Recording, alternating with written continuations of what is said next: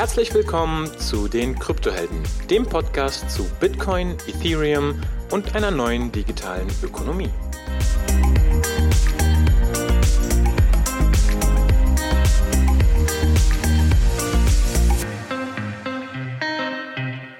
So, hallo zusammen. Wir haben heute den Felix bei uns zu Gast und haben auch ein spannendes Thema, aber vielleicht äh, stellt sich Felix einmal ganz kurz vor. Hi Felix.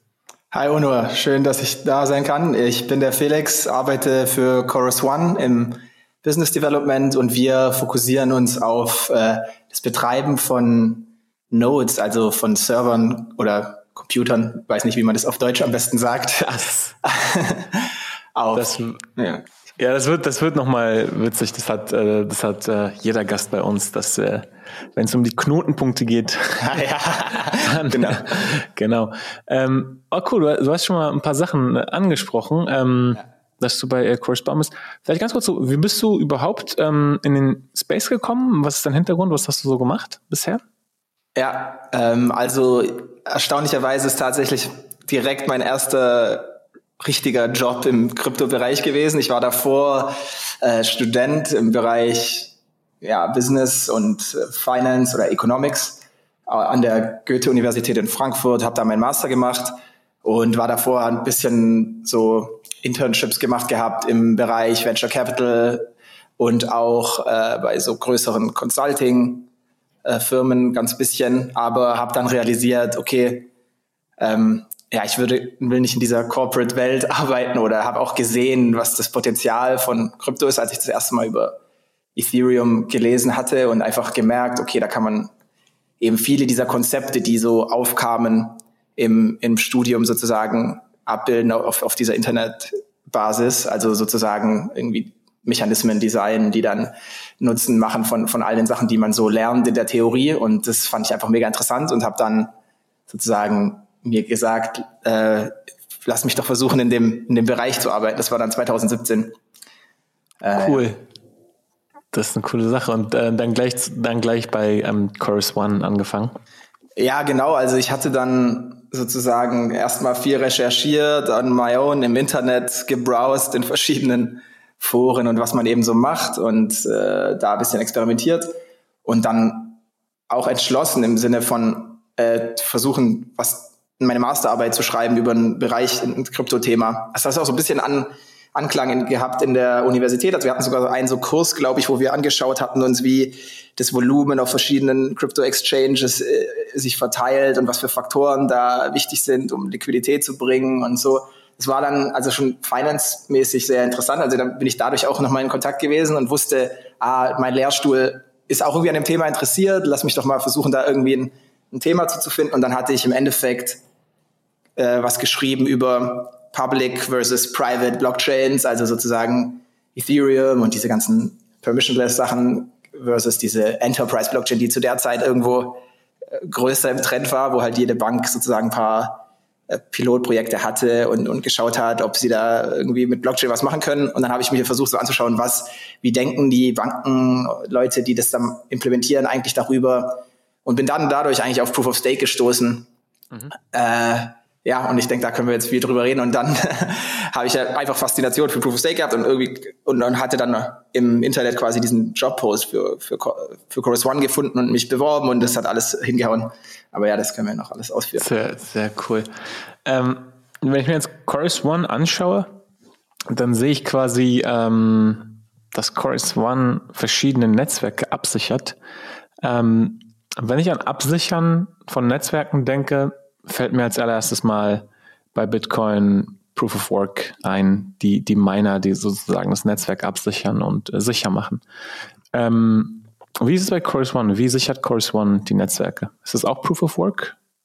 Ja, genau, da ist dann wahrscheinlich der Hauptunterschied oder sozusagen die, diese andere Sparte, sage ich mal, auf die wir uns fokussieren, das ist eben alles Proof of Stake grundsätzlich. Also Proof of Work äh, ist sozusagen der erste Sybil Resistance Mechanismus. Also dadurch, dass diese ganzen Netzwerke ja für jeden zugänglich sind, muss man irgendwie versuchen, die Teilnehmer einzuschränken und sozusagen nicht jeder darf da machen, was er will, sondern die Leute sollen ja einem gewissen Protokoll folgen und bei Proof of Work wird es eben dadurch erreicht, dass diese Rechte im Netzwerk über die Energie ähm, geregelt werden. Und Proof of Stake ist der Unterschied eben, dass es quasi direkt über den nativen Token, also die, die quasi die Währung des Netzwerks entschieden wird, sozusagen, dass wer, wer da die Macht hat im Netzwerk, mehr oder weniger.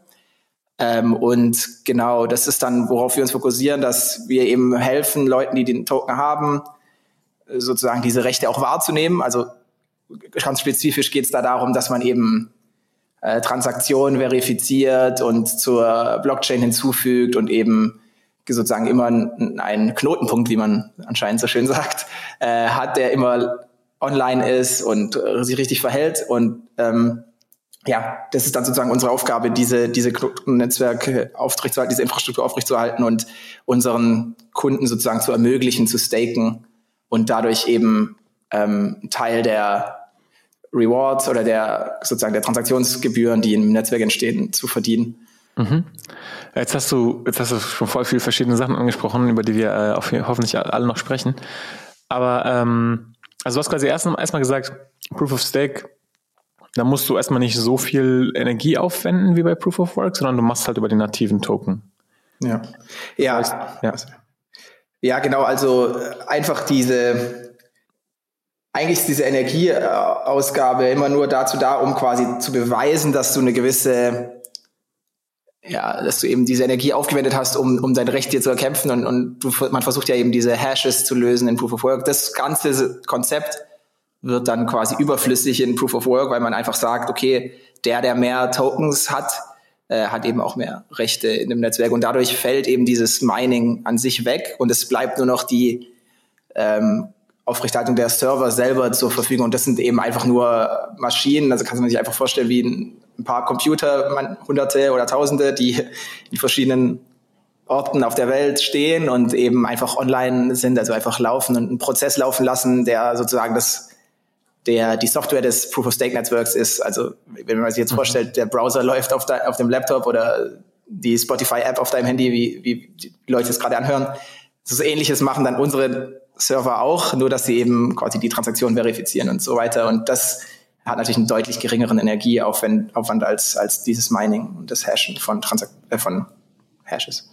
Ja, absolut, absolut. Also alleine wenn man mal einen einzelnen K Knotenpunkt, sage ich mal, nimmt, ähm, ich glaube bei Bitcoin der durchschnittliche ASIC-Miner ähm, verbraucht weit über 3000 Kilowattstunden und davon gibt es ja wie gesagt, Tausende. Also man müsste es natürlich im, in Gänze betrachten und die, die gesamte Terahash, den gesamten Terahash-Verbrauch betrachten. Aber selbst wenn wir mal das simple Beispiel nehmen von einer Maschine über 3000 Kilowattstunden und so ein normaler Server, der jetzt nicht auf, ähm, der kein ASIC ist oder der nicht irgendwie auf Grafikkarten optimiert oder irgendwie andere Proof-of-Work-Algorithmen, der verbraucht vielleicht, weiß ich nicht, 100, 200 ähm, Kilowattstunden.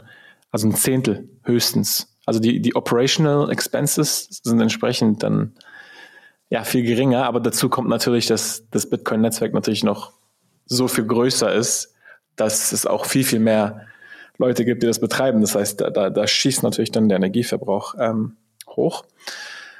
Ähm, und dann hast du gesagt, dann kann man mit euch staken. Ähm, das ist so ein Thema. Ich weiß nicht, wie gut sich die anderen, äh, die das jetzt hören, damit auskennen. Aber vielleicht kannst du dieses Staking-Thema mal ähm, ja nochmal beschreiben, so von so äh, für Fünfjährige. So, was ist Staking? Wie funktioniert das? Ja. Ähm, wie können, also was macht ihr, aber wie können andere Nutzer eben staken und was haben sie davon? Okay, ja, ja, gerne. Ich gebe mein Bestes, das äh, irgendwie wiederzugeben für Fünfjährige. Also ich glaube, das Haupt, die Hauptsache ist sozusagen, dass man, wie ich schon erwähnt hatte, sozusagen den, den nativen Token selber verwendet, um am Net, im Netzwerk teilzunehmen. Das äußert sich dann dadurch, dass man, man kriegt den Token auf verschiedene Wege. Das kann jetzt sein, dass man das einfach auf der Exchange kauft oder beim ICO oder wie auch immer mitgemacht hat oder sonst was. Und dann, sobald man diesen Token in seinem Wallet hat, kann man damit eben sozusagen an der Staking-Application teilnehmen. Also der Staking ist eigentlich mehr oder weniger einfach ein, ich weiß jetzt nicht, wie also familiär die, die Zuhörer sind. Ich nehme mal an, Smart Contracts sind ja bekannt, dass man da eben auf, auf, der, auf dem Netzwerk dann mit verschiedenen Programmen interagieren kann oder mit diesen Smart Contracts interagieren kann. Und Staking ist eigentlich im Endeffekt auch eine Art Smart Contract, in der man eben diese Token dann in eine Art Escrow, also eine Art ähm, ja, in, Treuhand. In, Treuhand, genau. Dankeschön. Äh, indem man die Treuhand äh, sozusagen die Token platziert und dort dann ähm, sagt, okay, diese Token, ich bin, die können jetzt können jetzt hier ähm, gelockt sein für eine Weile und ich will staken mit diesem Validator nennt man diesen, diese dritte Partei dann und diese, die Validator sind dann sozusagen die diese Nodes laufen lassen. Also das ist im Endeffekt eine Transaktion, die man ans Netzwerk schickt, in der man sagt, okay, so viele Token würde ich gerne mit diesem Validator staken. Manchmal kann man auch eine Zeit angeben, das unterscheidet sich dann von Netzwerk zu Netzwerk oder äh, oft ist es auch so, dass man während man staked quasi dann, dass dann eine Zeit braucht, wenn man wieder die Token ähm, herausnehmen will aus dem Treuhand und ähm, das ist eigentlich so das Core-Prinzip, wo dann, wenn man das dann gemacht hat, ähm, kriegt der Validator, also das sind dann die, die Node-Betreiber, das ist dann die Rolle von uns sozusagen, der, dem seine ja, Einfluss in dem Netzwerk steigert sich dann dementsprechend. Wenn man jetzt, sagen wir mal, das ganze Netzwerk hat 100.000 Token und äh, jemand staked 10.000 mit uns, dann würden wir sozusagen 10% der Blocks kreieren oder beziehungsweise eher 10% der, der Rechte haben, sozusagen, dass wir entscheiden können, welche Transaktionen kommen ins Netzwerk, welche nicht, äh, mehr oder weniger oder und, und solche Sachen. Und ähm, je nachdem auch, wie, mit wem man dann staked, also das ist dann dieser Prozess, einfach diese Token in den Treuhand zu begeben und sozusagen den Validator zu spezifizieren, nennt man dann Staken. Und dann sind die Token e-, eben produktiv sozusagen dann eingesetzt von uns und äh, das Netzwerk belohnt sozusagen diese Teilnahme am Netzwerk und das Tran Verifizieren der Transaktion, indem es äh, Staking Rewards oder ja ausschüttet. Das nimmt dann auch verschiedene Formen an. Das ist wiederum auch unterschiedlich von Protokoll oder Netzwerk zu Netzwerk, wo diese Staking Rewards eben ähm, meistens dann äh, aus der aus neu äh, erstellten Token kommen oder eben aus den Transaktionsgebühren, die von Teilnehmern des Netzwerks gezahlt werden. Ähm, und die werden dann wiederum zurückverteilt an die Leute, die staken und sozusagen das Netzwerk sichern. Ähm, ich hoffe mal, das war jetzt irgendwie halbwegs ja, kohärent. Also bei, bei Bitcoin ist es ja aktuell so, dass es den Coinbase Reward gibt und dann entsprechend die Transaction Fees. Der Coinbase Reward ist ja immer noch der Löwenanteil. Wie ist es bei diesen Proof-of-Stake-Netzwerken? Also kommt der Großteil von den Transaktionsfees oder kommt der Großteil auch eher aus der Inflation, aus der Coinbase? Ja, also grundsätzlich in den meisten kommt es aus der Inflation, da oftmals diese Netzwerke noch ja sehr jung sind und sozusagen als Bootstrapping die Inflation verwenden, da vor allem auch oft die neuartigen Proof-of-Stake-Netzwerke auch sehr hohe ähm, ja, Kapazität haben und eben die Fees gar nicht so hoch sein müssen, wie sie zum Beispiel jetzt auf Ethereum oder Proof of Work, äh, auf, auf Bitcoin gerade sind.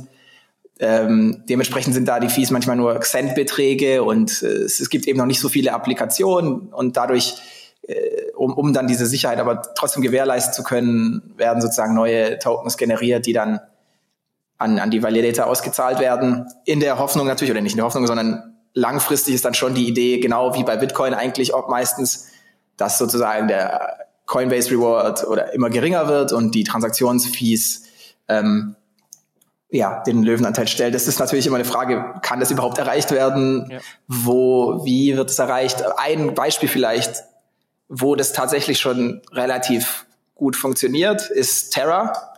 Mhm. Äh, vielleicht können wir da auch nochmal äh, irgendwie das ausführen, aber in Terra ist es tatsächlich so, dass da keine Tokeninflation existiert, sondern alles aus äh, Fees, die von Applikationen im Netzwerk ähm, getätigt werden, bezahlt wird an die Validator. Also dementsprechend keine Tokeninflation auf der Ebene ähm, existiert. Allerdings hat Terra auch eben noch ein paar ein sehr komplexes ökonomisches System, das ich jetzt nicht unbedingt ausführen will, aber da sind dann eben auch andere Sachen, wo, wo nochmal neue Token entstehen können. Und so. Und vielleicht auf der, auf der Tech-Ebene nochmal, bevor wir so ein bisschen den ökonomischen Aspekt nochmal auseinandernehmen. Ähm, auf der Tech-Ebene, also wer proposed denn letztendlich die Blöcke? Sind das die Validatoren, die die neuen Blöcke proposen und ans Netzwerk äh, broadcasten? Ja, ja, genau. Also grundsätzlich ist es, also es kommt immer auch ein bisschen auf das Protokoll an, aber meistens ist es schon so, dass es diesen Mempool oder Transaktionspool gibt, wenn du als User eine Transaktion ans Netzwerk schickst, mhm. begibt er sich erstmal in diesen Mempool und dann äh, wird quasi über diese, über den Stake der jeweiligen Validator, also wie ich vorhin gesagt habe, wenn einer 10% aller Tokens hat, hat er eben 10% Chance, dann den nächsten Block zu proposen oder zu stellen oder zu erzeugen. Und der, derjenige Validator, der dann an der Reihe ist, sozusagen den Block zu proposen, schaut sich dann eben in dem Mempool die Transaktionen an, sortiert die, wie er es will. Hauptsächlich natürlich äh, schaut er dann drauf, wo wer die meisten Transaktionsfees gezahlt, äh, welche Transaktionen eben, eben die meisten Fees für ihn gibt und mh, mm, formt dann den Block und propagiert ihn durch das Netzwerk, also an alle anderen Validatoren. Ähm, und die checken dann sozusagen, ist da alles korrekt in dem Block und äh, signieren das dann auch mit ihrer mit ihrem Stake und dann sobald sozusagen mehr als zwei Drittel meistens der hm, aller Validatoren gesagt haben, dieser Block ist korrekt, dann wird der vom Netzwerk akzeptiert. Äh, das ist dann natürlich auch immer sehr unterschiedlich, je nach Netzwerk, wie genau dieser Prozess abläuft und, und wann ein Block als final angesehen wird. Aber so grundsätzlich ist es, glaube ich. Und wie wird der ähm, der Blog Proposal ausgewählt? Also wenn, wenn jetzt, ähm, du hast gesagt, je, je nachdem, wie viel Stake du hast oder wie viel entsprechend delegiert ist zu dir. Aber ist das, ähm, also es scheint nicht zufällig zu sein, sondern es scheint davon abzuhängen, wie schwer dein Gewicht ist und je mehr Token du stakes, desto höher ist dann irgendwie die Wahrscheinlichkeit, dass du dann den nächsten Blog proposed? Ja, ja, grundsätzlich schon. Es kann schon sein, dass man es gibt da eben wieder verschiedene Mechanismen, die wie verschiedene Protokolle das regeln. Ich kann jetzt mal einfach nur Tendermint oder äh, Cosmos äh, erzählen. Da gibt's glaube ich, dann, je nachdem, je mehr Stake du hast, geht quasi so ein Counter hoch auf deinem Node, wo dann, wenn du keinen Block für eine Weile proposed hast, aber so und so viel Stake hast, dann zählt diese Nummer hoch und dann wird einfach nur der, der die höchste Nummer gerade hat, ist der nächste Proposer. Das heißt dann, nach einer Weile, also so pseudo-random mehr oder weniger, bist du auf jeden Fall mal dran, den Block zu proposen, weil mhm. dieses, dieses Ding immer irgendwie größer wird. Andere mh, versuch, haben da auch andere Funktionen, wie diese Randomness dann generiert wird und versuchen das ein bisschen nochmal weniger zu vorhersagbar zu machen. Äh, gibt dann ja auch verschiedene Möglichkeiten, aber. Okay, cool. Ähm und ansonsten jetzt, also das heißt, ihr bei Course One, ihr betreibt diese, diese Validator Nodes, wo eben anderen Nutzer hindelegieren können von ihrem Wallet aus. Genau, ja. Ja, also grundsätzlich ist das so das Hauptbusiness-Model, dass eigentlich jeder teilnehmen kann.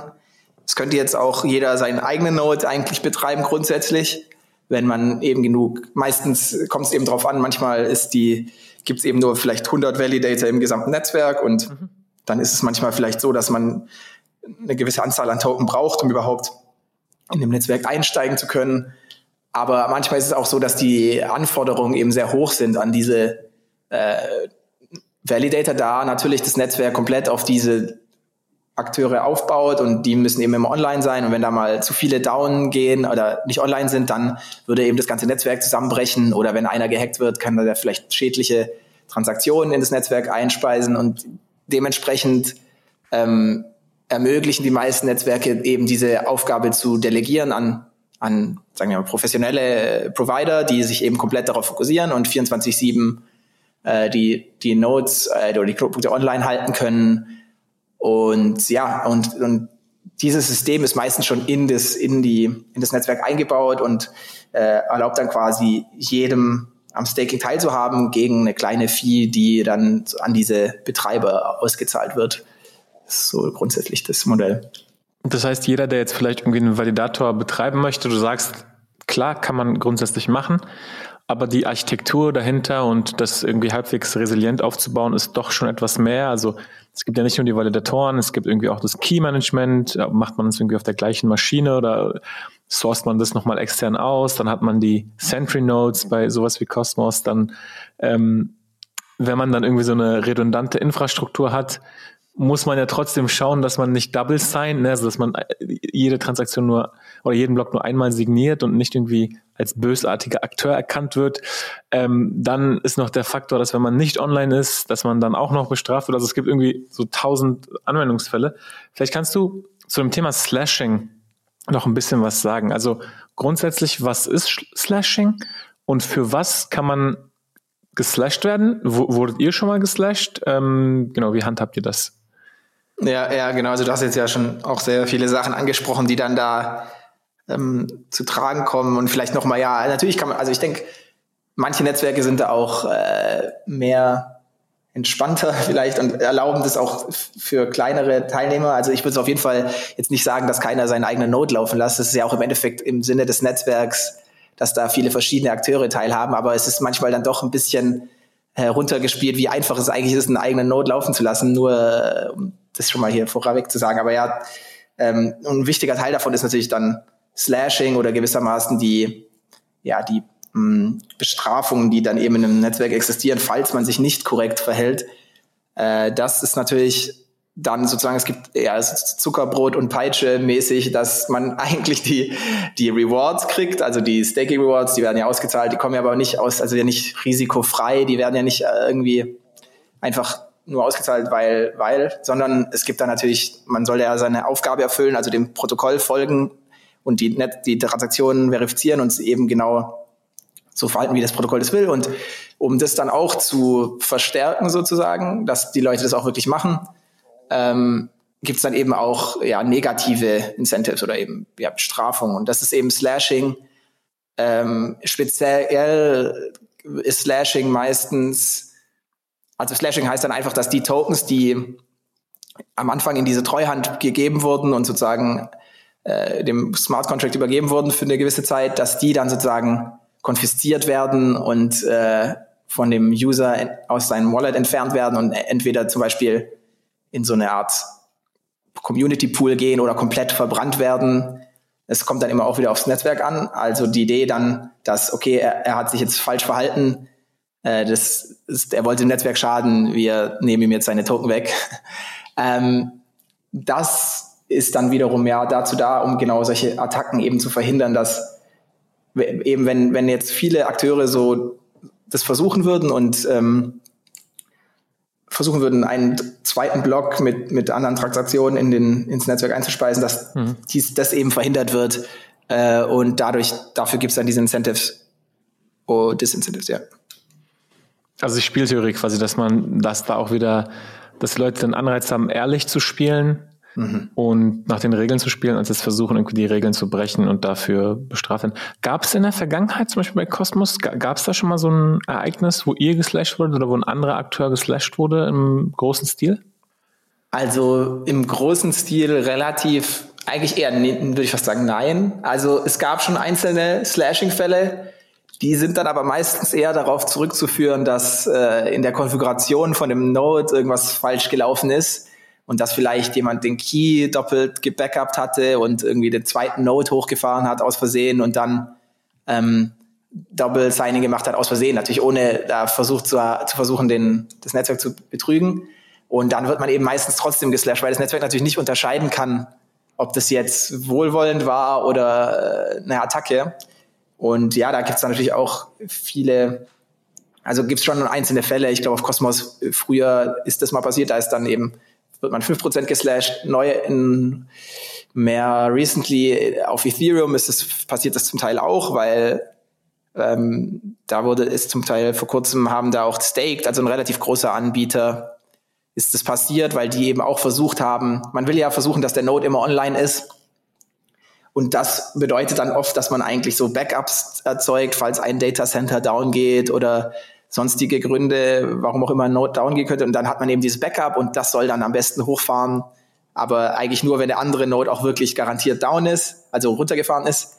Und in, in dieser Konfiguration kann, es eben oft zu Problemen kommen, dass vielleicht der Node doch nicht wirklich down ist und hochkommt und dann aus Versehen sozusagen äh, nochmal den gleichen Block sein und dann wird man eben äh, von dem Protokoll da bestraft. Und ja, das ist zum Teil schon aufgetreten, aber so richtig äh, Attacken äh, bin ich mir jetzt nicht bewusst, dass das äh, bis jetzt gab.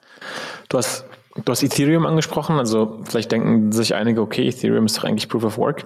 Ähm, Ethereum 2.0 ähm, wird ja Proof of Stake sein. Äh, wurde ja auch schon mehrfach announced, eigentlich schon seit drei, vier Jahren, wenn man so will. Ähm, secured ihr denn schon die aktuelle Version von ETH 2.0?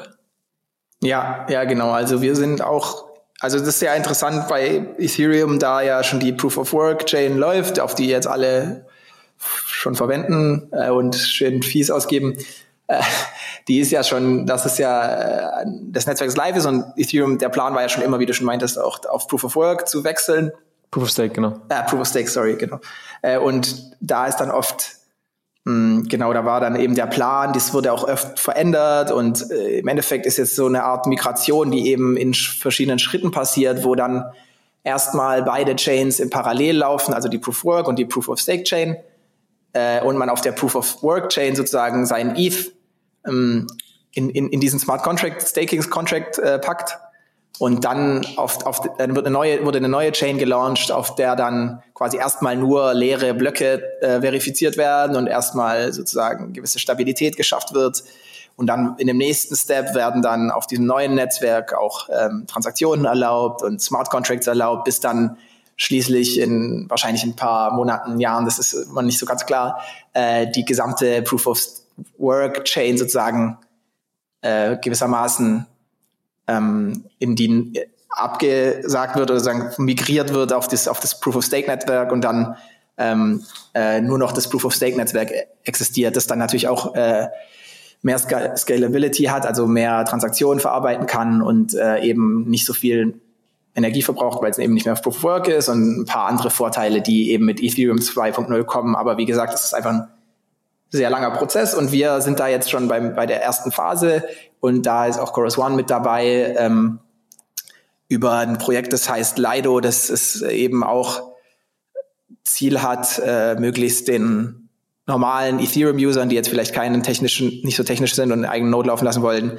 am Staking äh, teilzuhaben. Also Lido ist dann gewissermaßen ein Protokoll für Delegationen ähm, auf Ethereum 2.0. Also das, ihr macht das über, über Lido, heißt, ihr habt jetzt nicht selber diese 32 ETH in den Contract gepackt, um äh, den Node, um, um das Recht zu erhalten, Node laufen zu lassen, sondern ihr macht es über, über Lido mit eurem Anteil. Ja, also vielleicht nochmal genau. Ähm, auf Ethereum ist es das Design eben so, dass man jede 32 ETH einen Validator Node sozusagen stellen. Der Validator Node ist im Vergleich zu anderen sehr lightweight. Also du kannst auf einem Laptop könnte man wahrscheinlich so sechs, sieben, ich weiß nicht, zehn Validator so laufen lassen. Also es ist äh, jetzt nicht so, dass man da jetzt einen ganz, ganz viele Nodes hat. Manchmal hört sich relativ krass an, wenn man das hört.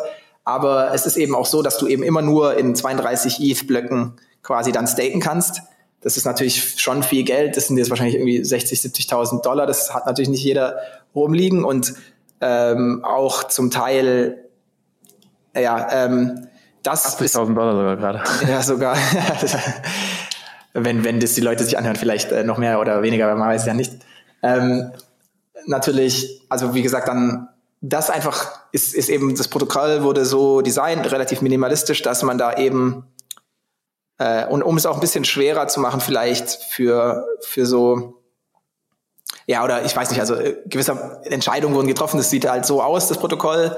Und äh, Lido ist dann eher so eine Art Smart Contract, der äh, das, der sozusagen die Funds dann poolt auf Ethereum und eben den Nutzern von, von dem Smart Contract ähm, einen Anteil von, von dem gesamten Pool gibt und die, die Pooled Funds werden sozusagen mit verschiedenen Staking-Providern wie Chorus One dann gestaked auf der, auf Ethereum 2. Also wir sind dann da einfach einer der äh, Betreiber der, der Nodes. Das, äh, und, und auf Ethereum 1 werden sozusagen die Funds gepoolt. Ähm, das ist dann einfach nochmal eigentlich nur ein anderes Protokoll on top of, of von dem Ethereum 2 Staking. Äh, und das war für uns so die beste Lösung, um, um an Ethereum teilzunehmen man könnte natürlich auch sagen, man baut da irgendeine API oder was, wo, wo die Leute dann mit 32 ETH direkt mit uns staken können oder man arbeitet vielleicht mit einer Exchange oder mit jemand zusammen, der eben die Funds direkt auf seinem Wallet hat. Das sind alles andere Möglichkeiten, aber wir haben sozusagen uns entschlossen, das hauptsächlich mit Lido zu machen, da das eben non-custodial, also es kann da jeder mitmachen und das fanden wir. Also euer, euer Geschäftsmodell ist im Prinzip dann auch, also es ist quasi auch ehrlich oder, oder nativ zu eurem Geschäftsmodell in dem Sinne, dass ihr sagt, hey, ihr, ihr seid irgendwie ähm, Infrastrukturbereitsteller, also ihr stellt die Infrastruktur bereit und operiert die Netzwerke, aber die Funds sind letztendlich nicht eure, also können natürlich eure sein, wenn ihr da selber staked, aber letztendlich kommen die von den Delegatoren und der Community und den Pools oder den Exchanges oder den Custodians. Ähm, ihr seid letztendlich ein Service Provider für die und habt robuste Infrastruktur. Ganz genau, ja. Also grundsätzlich, äh, das ist auch oft eine Frage, wenn man das jetzt irgendwie so sieht, wie viel da gestaked ist. Oftmals denken die Leute, dass wir da jetzt die Tokens halten für die äh, unsere Kunden, aber genau wie du sagst, wir sind eigentlich nur ein Service Provider, der da im Endeffekt die die Nodes stellt und die Token kommen dann von anderen. Oftmals sind wir auch selber, äh, dadurch, dass wir auch unsere Einkünfte in, in, den Tokens erhalten, die staken wir dann meistens auch selber, um auch selber ein bisschen Skin in the Game zu haben oder eben auch, weil wir auch an die Netzwerke glauben. Also das ist auch vielleicht noch eine andere Frage, wie entscheiden wir, äh, welche Netzwerke wir da unterstützen. Das ist natürlich dann auch oft, dass wir eben glauben, dass diese speziell die Netzwerke, die wir dann unterstützen, auch langfristig äh, da Erfolg haben werden und wir dann dadurch dann natürlich auch irgendwie wollen, eine Position in dem Netzwerk aufbauen wollen und uns dann vielleicht die, unsere eigenen Rewards auch selber staken oder manchmal vielleicht auch selber investieren, wie du schon meintest. Je nachdem, äh, wie es kommt. Also. Cool. Ähm, oh, wir könnten jetzt so viel nochmal aufbauen, aber vielleicht nochmal so, um so einen Überblick zu schaffen. Ähm, also Ethereum haben wir gerade gesagt, wird bald, wann auch immer das ist, ob wir das dieses Jahr noch sehen oder nächstes Jahr, ähm, Proof of Stake gehen und die, die Transition wird auf jeden Fall ein monumentales Ereignis. Welche anderen Netzwerke ähm, sichert ihr aktuell? Also wir haben vorhin Terra und Cosmos noch angesprochen. Ja. Ähm, was gibt's da noch, was ihr noch absichert? Ja, ja. Also genau, wir sind momentan auf 19 verschiedenen Netzwerken. Also es ist schon eine ganze Menge. Viele aus dem Cosmos-Ökosystem, also da können wir vielleicht ja auch noch drüber reden. Cosmos ist ja die Idee, dass dann jede Projekte quasi ihre eigene Blockchain starten können, anstatt einfach nur ein Smart Contract auf Ethereum oder sowas zu, zu ähm, launchen, ist es dann eben eine eigene Chain und davon ähm, validieren wir einige, zum Beispiel ja, Terra, Cosmos, Kava, Secret Network. Ähm, das sind alles Cosmos-Chains und dann haben wir noch andere, ähm, sagen wir mal, Layer One Chains wie Solana oder Scale oder Cello oder Polkadot. Also auf unserer Seite chorus.one kann man da auch alles sehen, was wir ähm, quasi unterstützen. Was vielleicht noch interessant ist, viele dieser Netzwerke sind auch einfach ja, Proof of Stake, Base Layer, also sozusagen einfach ähm, Smart Contract Plattform, dass man da seine eigene Applikation ähm, launchen kann. Aber manche haben vielleicht auch einen spezifischeren Use Case, zum Beispiel The Graph, ist dann speziell fokussiert auf, um, um die Daten äh, von, von der Blockchain sozusagen für, für Applikationen ähm, zu, zu, zu, ja, accessible zu machen. Also dass sozusagen das Graph-Netzwerk ist fokussiert auf diesen speziellen Use Case, dass Daten auf der Blockchain ähm, zugänglich werden für, für, sagen wir mal, Interfaces oder Wallets, die eben, sagen wir mal, Wallet Balances oder ähm, vielleicht Interest oder Rates oder sowas sehen wollen. Also, ja, also so wie ich The Graph verstehe, ist eigentlich, du willst ja als ähm, Webentwickler, ähm, wenn du auf Web3-Daten, also auf On-Chain-Daten zugreifen willst, ist es quasi relativ viel Aufwand, äh, also ein Full Node wäre sowieso viel zu viel Aufwand, aber selbst einen Light-Client irgendwie laufen zu lassen. Und wenn man da so eine API, so eine Schnittstelle hat, die eben diese Web3-Daten populiert, die man in, der, in seine Web-Applikation ziehen kann, als simple GraphQL-Query, also alle Entwickler werden es wissen. Äh, Im Vergleich zu so einer REST-API-Query hast du halt eine GraphQL-Query, die viel einfacher ist, weil du direkt mit einer Abfrage alle Daten bekommst, die du brauchst und nicht irgendwie dieses Ping-Pong von drei Abfragen machen musst. Ähm, deswegen, das war, das war ganz cool. Ähm, und, und diese ganzen Netzwerke haben auch verschiedene, also sind unabhängig voneinander. Ne? Also ihr sichert die alle ab und wenn jemand The Graph Token hat, kann er The Graph staken. Wenn jemand Cosmos Token hat, kann er Cosmos staken. Terra, Kava, quasi alles unterschiedliche Adressen, unterschiedliche Netzwerke, die man dann sozusagen, wofür man unterschiedlich ähm, diesen Reward bekommt. Ne? Ja, ganz genau. Das ist dann immer ja, manchmal auch, also zum Beispiel der Graph ist ja auf Ethereum, da ist man dann, ist es einfach ein ERC20-Token, den man staked. Zum Beispiel Scale ist das auch so. Aber andere sind dann so komplett ihre eigene mh, hm, Netzwerke, die dann eben ihre eigenen Token haben und das ist dann, und ja, wie gesagt, auf jedes Netzwerk unterscheidet sich dann auch in, in, in Bezug auf wie viel Prozent Staking Rewards man dann sozusagen auf den nativen Token verdient und, und sehr viele andere Faktoren. Also ja, sehr interessantes cool. Thema grundsätzlich. Und sag mal, vielleicht können wir mal für ein, zwei Anwendungsfälle einmal durch den Prozess laufen, wie man denn überhaupt staked. Also ma machen wir es jetzt mal für Cosmos. Ähm, ich habe mir jetzt auf einer Exchange Cosmos gekauft ähm, oder habe von einem Freund Cosmos bekommen, wie auch immer. Und jetzt muss ich die, kann ich die jetzt von der Exchange staken? Muss ich die erstmal runterholen? Welches Wallet? Wie stake ich dann? Kannst du, kannst du uns vielleicht mal da so ganz grob durchführen, wie das funktionieren könnte? Ja, klar, gerne.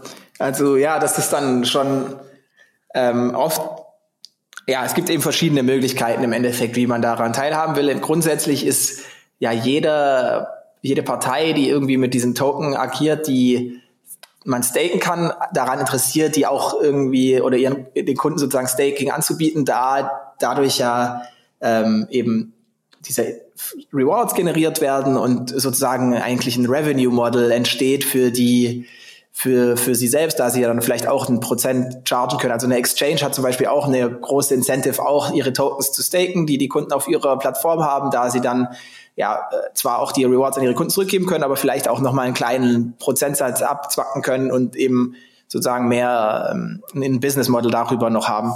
Dementsprechend kann man dann auch bei Cosmos auf manchen Exchanges staken. Ich glaube zum Beispiel bei Kraken könnte man direkt äh, die, die Atoms, die man dann auf der Exchange gekauft hat, auch direkt mit Kraken staken. Oftmals äh, ist das natürlich die einfachste Möglichkeit, da man ja schon auf der Exchange einen Account hat und alles relativ smooth ist. Aber äh, wie wir ja wissen, ist Krypto, soll ja auch ein gewissermaßen User-owned äh, Internet, User-owned äh, Netzwerke sein. Deswegen äh, ist es auch oft die Empfehlung, wenn man äh, das sich traut. Naja, wobei es wird ja immer einfacher, auch es auf sein eigenes Wallet dann zu transferieren und dann von den Wallet zu, zu staken und dann eben auch eine größere Auswahl zu haben, mit was für Validatoren man staked und ähm, vielleicht auch, was für andere Applikationen auf dem Netzwerk man verwenden kann. Also im, im Falle von Cosmos wäre das dann zum Beispiel ein Wallet, das ich empfehlen kann, ist das Kepler Wallet. Das ist eine Browser-Extension, die dann sehr ähnlich ist wie, wie Metamask, mit dem wahrscheinlich viele ähm, familiär sind. Da kann man dann einfach die Token direkt dahin schicken an, an, an eine äh, Adresse, die man mit Kepler generiert hat. Oder wenn man Ledger hat, einfach mit der Cosmos-App dann äh, auch mit Kepler connecten und dann die Adresse auswählen und dann einfach erstmal die Token dahin senden von der Exchange und dann über das Wallet ähm, die Staking-Funktion wahrnehmen. Das ist dann in dem Wallet schon in dem Interface eingebaut. Und dann hat man eben eine Liste von den verschiedenen Validatoren, die man da, mit denen man staken kann und kann dann sozusagen die Wahl treffen, je nachdem, wer das, einem da am meisten zusagt. Genau, das wollte ich gerade fragen. Also, woher weiß das Wallet, welche Validatoren zur Verfügung stehen? Und kann ich quasi garantieren, dass das dann der Validator ist, mit dem ich arbeiten will? Beziehungsweise kann ich von eurer Webseite aus eure Staking-Adresse auswählen und die manuell eingeben? Also wie, ja. wie läuft dieser Prozess genau ab, wo ich dann auswählen muss, mit wem ich stake? Oder kann ich das aufteilen? 10% mit euch, 90% mit jemand anderem oder so? Ja, ja. Ja, also grundsätzlich, es kommt immer ein bisschen wieder drauf an, auf das Netzwerk. Manchmal ist es ein bisschen schwer, diese Aufteilung zu machen. Bei Cosmos jetzt spezifisch ist es einfach. Da könnte man einfach sagen, okay, ich will jetzt 10 Token mit dem staken, 20 mit dem anderen. Das sind dann alles nur einzelne Transaktionen. Und wie du schon sagtest, es kommt dann auch ein bisschen aufs Wallet an. In, in Kepler gibt es, glaube ich, einfach eine Liste, wo man dann eben scrollen kann und dann sieht man eben die Namen der Validator. Die sind sozusagen, wenn man seinen Validator registriert in, auf der Chain am Anfang, also wenn man anfängt zu validieren, dann ist es eben eine spezielle Transaktion, die dann gewisse Metadaten enthält, zum Beispiel das Logo, den Namen, die Website und so und die Kommissionsrate, also die Prozentsatz, den man dann sozusagen der Validator behält von den Rewards.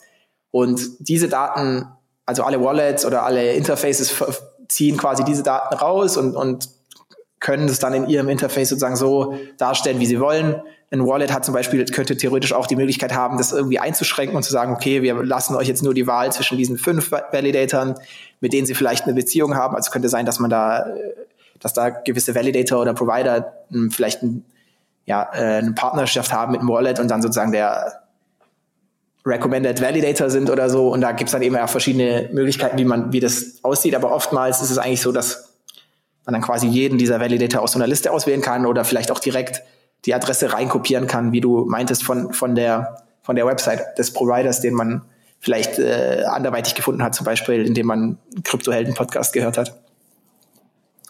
Okay, sehr cool.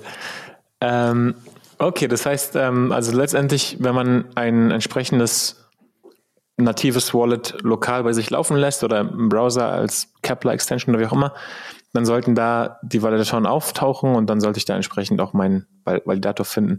Eine Sache, die wir jetzt noch nicht so besprochen haben, was, also was bedeutet es denn für mich zu validieren? Es bedeutet, also zum einen erwarte ich irgendwelche Returns und ähm, ich, kann, ich kann schon gleich sagen, dass wir auf diese, den steuerlichen Aspekt jetzt, den ignorieren wir einfach komplett, weil wir sind keine Steuerberater und ähm, die, die Gesetzgebung ist tatsächlich schon etwas klarer, als man denkt, aber immer noch nicht 100% klar, glaube ich, im Bereich Staking. Aber wenn ich jetzt stake, also ich erwarte irgendeinen Return, aber meine Token sind auch irgendwie gelockt, oder? Also ich kann die dann quasi nicht rein, raus, rein, raus und ähm, bewegen, wie ich will, sondern ich habe dann irgendwelche Perioden, die ich beachten muss. Das hat sich jetzt komisch angehört, aber. ja, genau. Also ja, oftmals ist es ähm, ja, also man genau, man erwartet Returns im Sinne von, ja, man hat ja gewissermaßen schon einen Grund, warum man da jetzt genau diese, also das Netzwerk hat ist sozusagen Interesse, dass die Token da nicht zu viel sich bewegen, da man ja auch die Sicherheit des Netzwerks wahren will und nicht, dass ein malicious oder ein, ein bösartiger Akteur reinkommt und eben alle Tokens kauft und dann das Netzwerk irgendwie ähm, kontrolliert und verändert und irgendwelche äh, ja, bösartigen Transaktionen macht.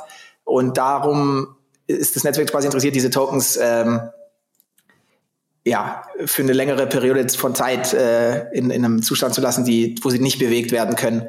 Ähm, und das ist natürlich dann auch so in gewissermaßen die Kosten vom Staking, dass man dann oftmals eben nicht direkt, wenn man den Token jetzt wieder haben will und vielleicht verkaufen will, weil jetzt der Bull Market kam oder was auch immer, dass man dann da eben diese so eine Periode hat, wenn man, wenn man aufhören will zu staken, bis der Token wieder in einem Wallet landet und du ihn wieder weiterschicken kannst. Das ist auf Cosmos zum Beispiel 21 Tage. Das kann natürlich eine sehr lange Zeit sein, wenn man da jetzt äh, eigentlich die Liquidität auf seinem Token haben will. Ähm, aber es ist, wie gesagt, oftmals so, dass, dass das eben gemacht wird, damit das Netzwerk relativ stabil bleibt und nicht, nicht so einfach äh, die Kontrolle verändert werden kann. Ähm, ja, aber es gibt da auch viele interessante ja, äh, Ideen, wie man das vielleicht oder eben umgehen kann. Also zum, zum Teil ist es auch so, dass auf einer Exchange könnte man ja, die können, wenn sie die Token staken, können sie dich eigentlich trotzdem noch erlauben, die die Token weiterhin zu traden mit den Leuten, mit anderen Leuten auf der Exchange. Also da die Token ja auf der Blockchain gelockt sind, aber in, dem, in, der, in der Staking oder in der Exchange, die wissen ja, wie viele Token sie haben und könnten dann sozusagen, wir staken nur 80 Prozent und 20 Prozent lassen wir mal für Withdrawals von der Exchange da und erlauben unseren Kunden sozusagen, die weiterhin zu traden. Also du könntest dann, ähm, hast du eben nicht mehr dieses Problem, dass es so lang braucht, das zu, äh, die Tokens wieder zu kriegen, was, was natürlich sehr ähm, cool ist und, und von vielen Nutzern natürlich äh, erwartet wird auch. Also viele sind sich vielleicht auch manchmal gar nicht bewusst, dass diese Periode da überhaupt existiert und ähm, ja, da, und solche Use Cases sind dann zum Teil auch äh, was, was wir auch als Chorus One jetzt sehr interessant finden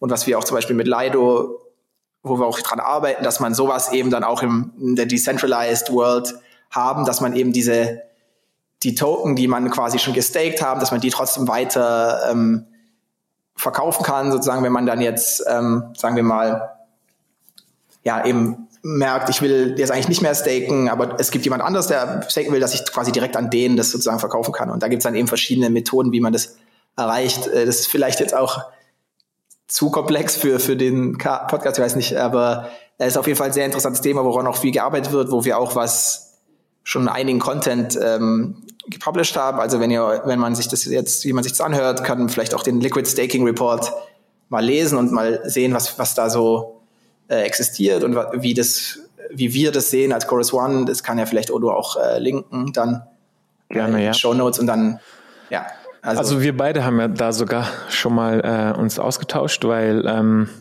du hast da an so einem Report mitgearbeitet, ähm, den Course One veröffentlicht hat zu Liquid Staking. Und da geht es ja quasi um Staking-Derivate, ne? dass du quasi.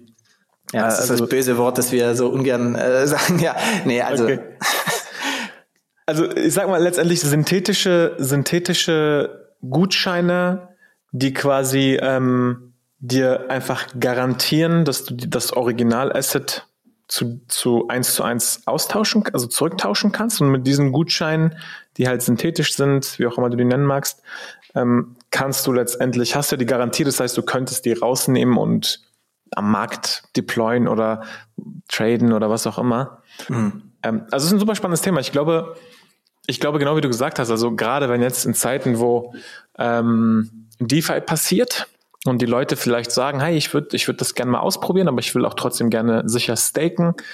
Ähm, vielleicht ist das ja eine Möglichkeit, dass man sagt, man, ähm, wenn es diese, dieses Liquid Staking gibt, kann ich eben staken und gleichzeitig mit meinen Token was anderes machen, was hoffentlich nicht zu riskant ist. Ähm, kein, kein Hebel-Trading oder so, aber ja. das ist auf jeden Fall ein super spannendes Feld. Ich, ich glaube, das würde bisschen den Rahmen sprengen für heute. Genau, ja. Ich packe den Link, ich pack den Link aber auf jeden Fall trotzdem rein für Leute, die das interessant finden. Ja, genau, vielleicht noch, ja, als ein Kommentar, genau. Also es ist dann auch sehr interessant, wenn man sozusagen die gestakten Token schon als Collateral in, in, einem, in einer dieser DeFi-Sachen verwenden kann. Das ist natürlich äh, einer der größten Use Cases da. Staking Token ist natürlich eine sehr große Marktkapitalisierung haben und eben viel Value in denen existiert und dann dementsprechend auch diese ganzen DeFi-Applications viel mit diesem, mit diesen anfangen könnten. Also das ist ein, einfach ein sehr interessantes Thema, aber ja, wie gesagt, auch riskant vielleicht, weil dann natürlich auch irgendwie äh, andere Incentives generiert werden können, die vielleicht äh, das Protokoll gefährden oder so. Also einfach äh, sehr ein Thema, das vielleicht ja natürlich den Rahmen sprengt. Aber wenn jemand interessiert ist, bitte äh, lest den Report und äh, reached out und äh, stellt Jetzt Fragen. Kommen wir noch mal zum, zum spannendsten Teil. So, kannst du ein bisschen was über die Expected Rewards reden? Also, wenn ich jetzt stake bei Cosmos oder bei Polkadot oder Terra oder selbst bei Ethereum, so, was, was kann ich denn erwarten an, an Returns? Ja, ja.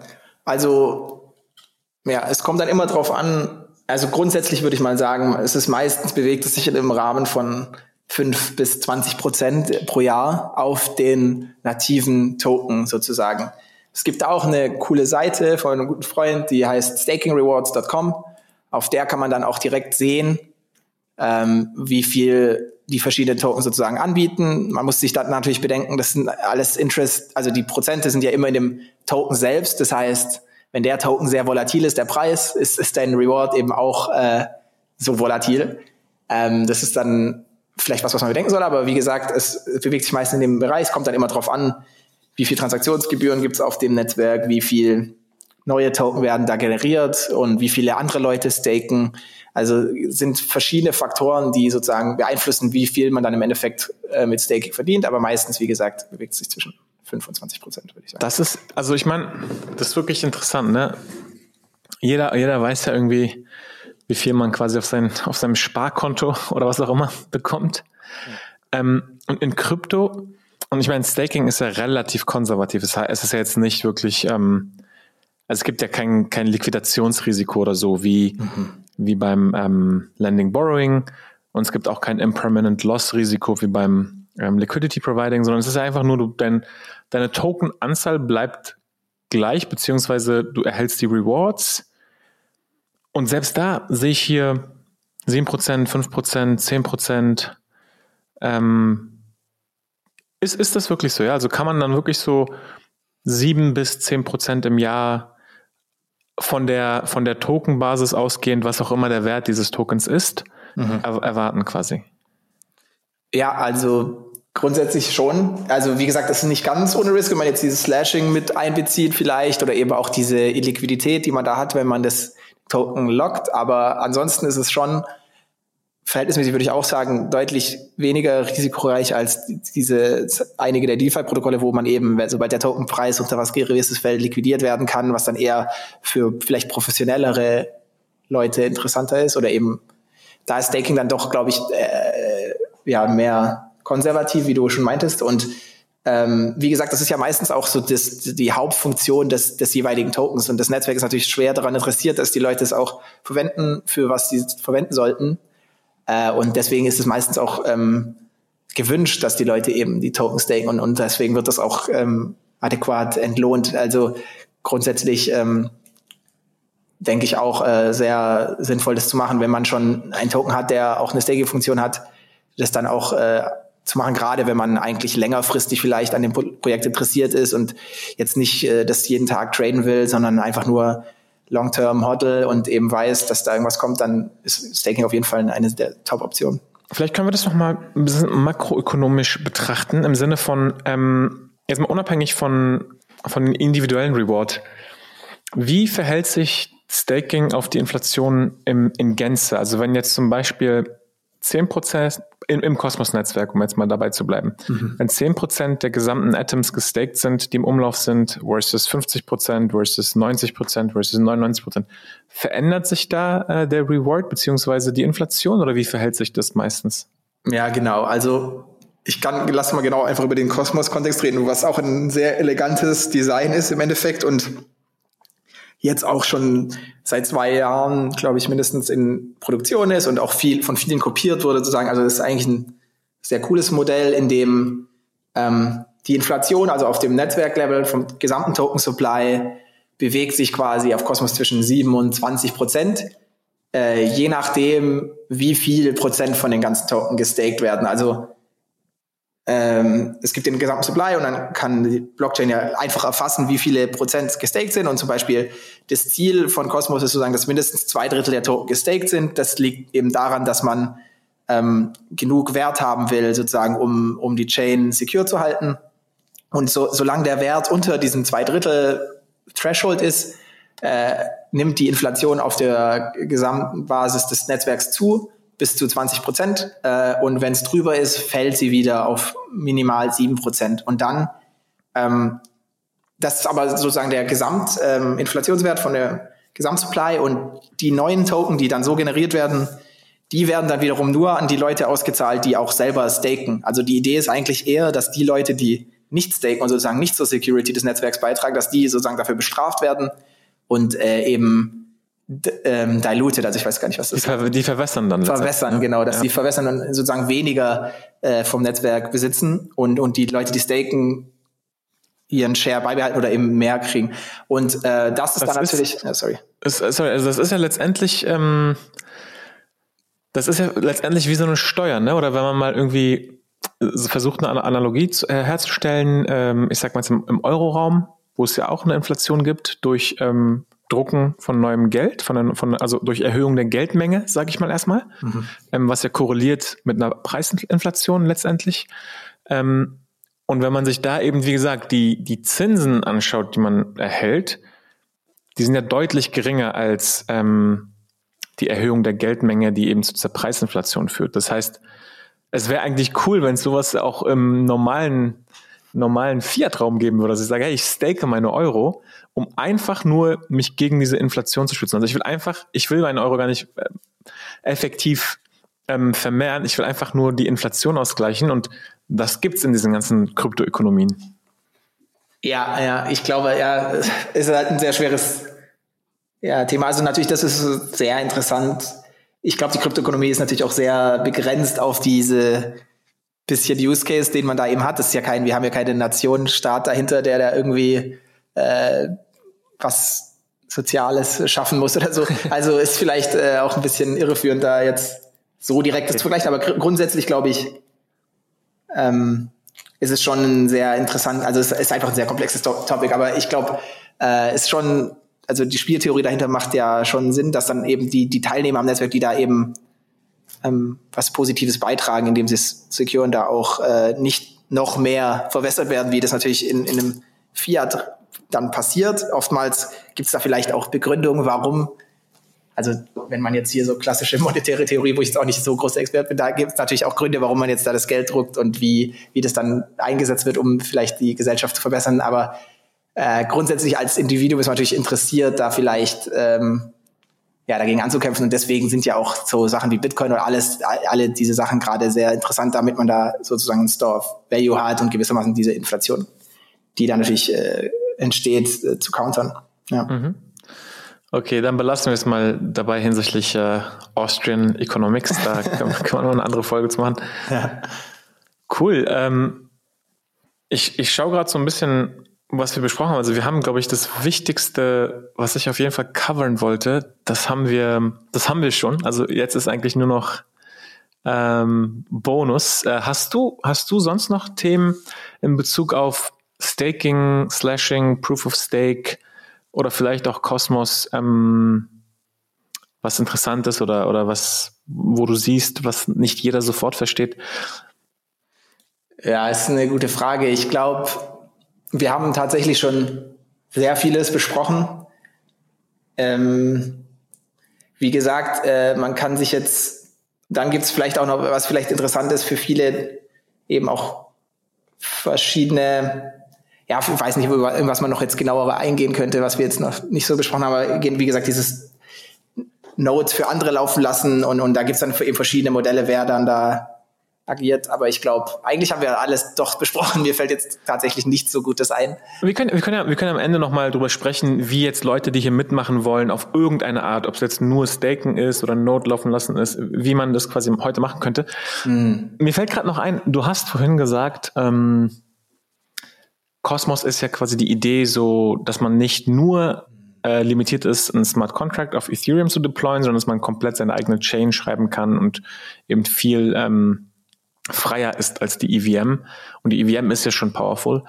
Ähm, und vielleicht das nochmal so ein bisschen erklärt. Also Cosmos sind ja verschiedene Sachen. Ne? Es ist auch wirklich für, für Anfänger oder auch für Leute, die nicht so tief drin sind, ist es nicht so ersichtlich aus meiner Sicht. Mhm. Es gibt ja einmal Tendermint, den PBFT-ähnlichen Konsensus im Kern.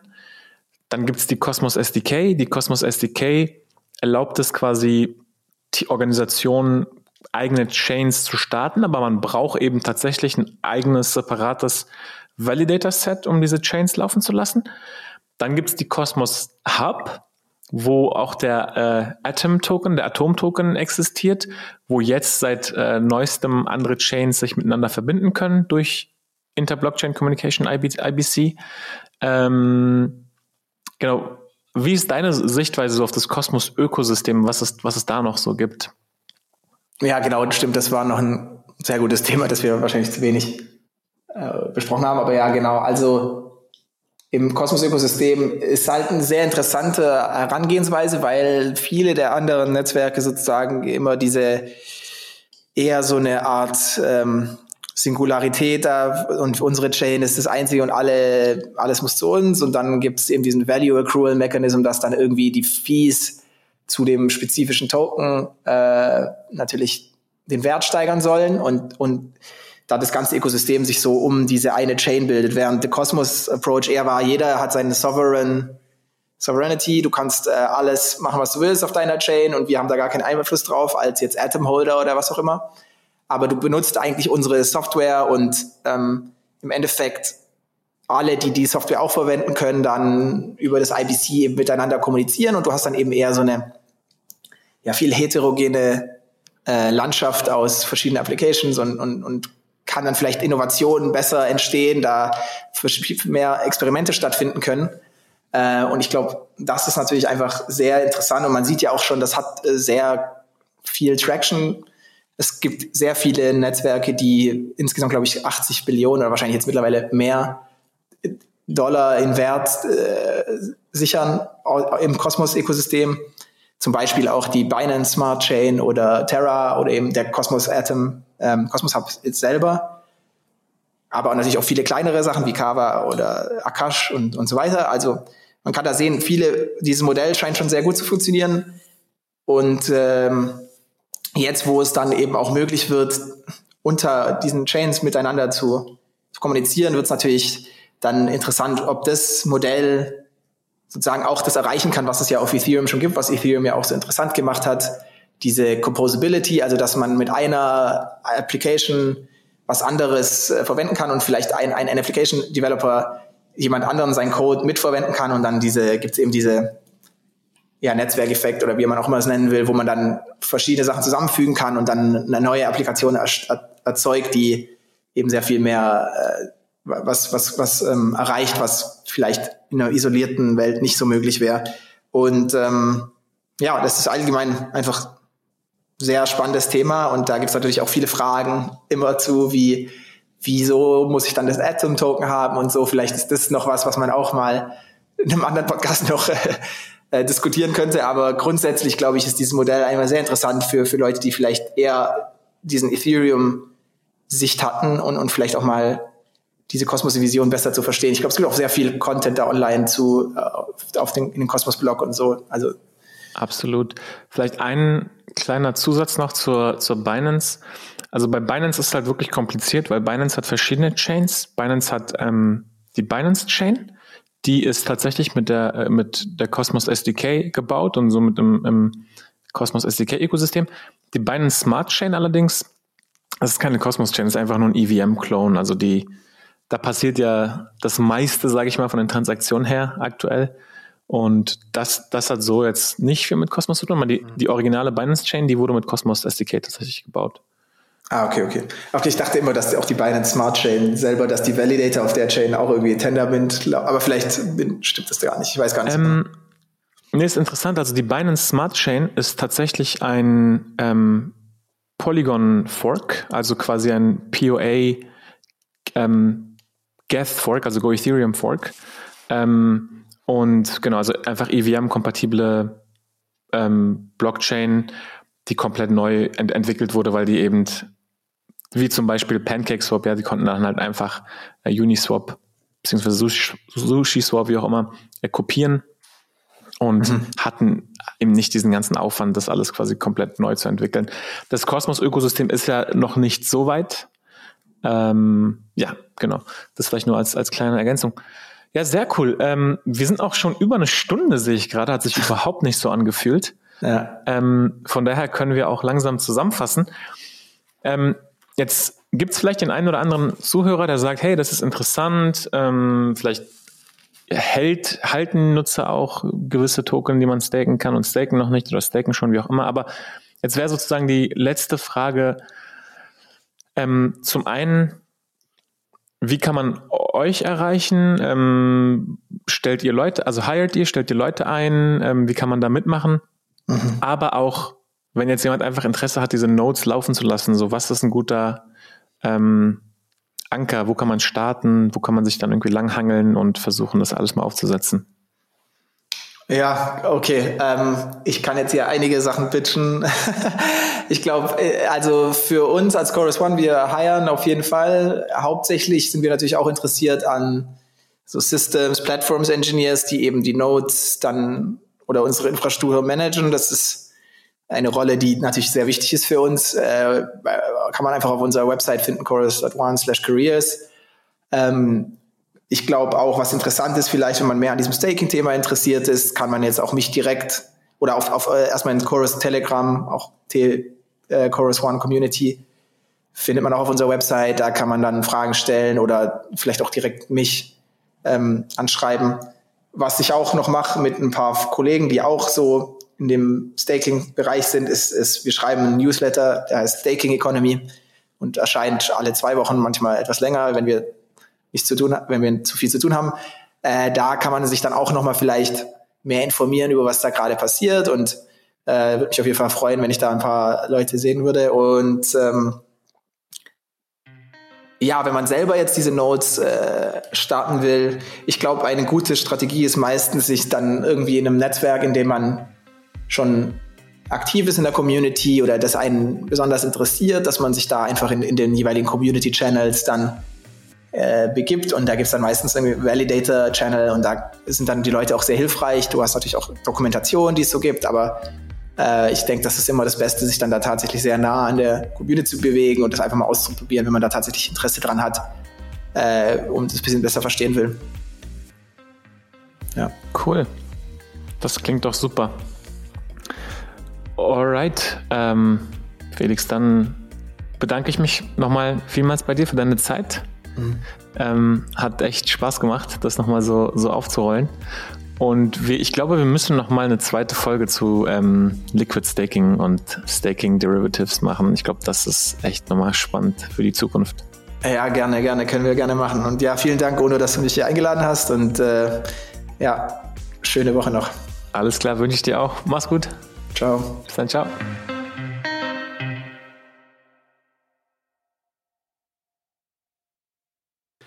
Liebe Kryptohelden, wenn ihr fleißig äh, mitdiskutieren wollt, kommt in unsere Telegram-Gruppe. Wenn ihr ansonsten Feedback habt zur Folge, kontaktiert uns gerne entweder über Telegram, Twitter oder direkt über unsere Webseite. Wir freuen uns auf jeden Fall auf euer Feedback. Bis zum nächsten Mal. Ciao.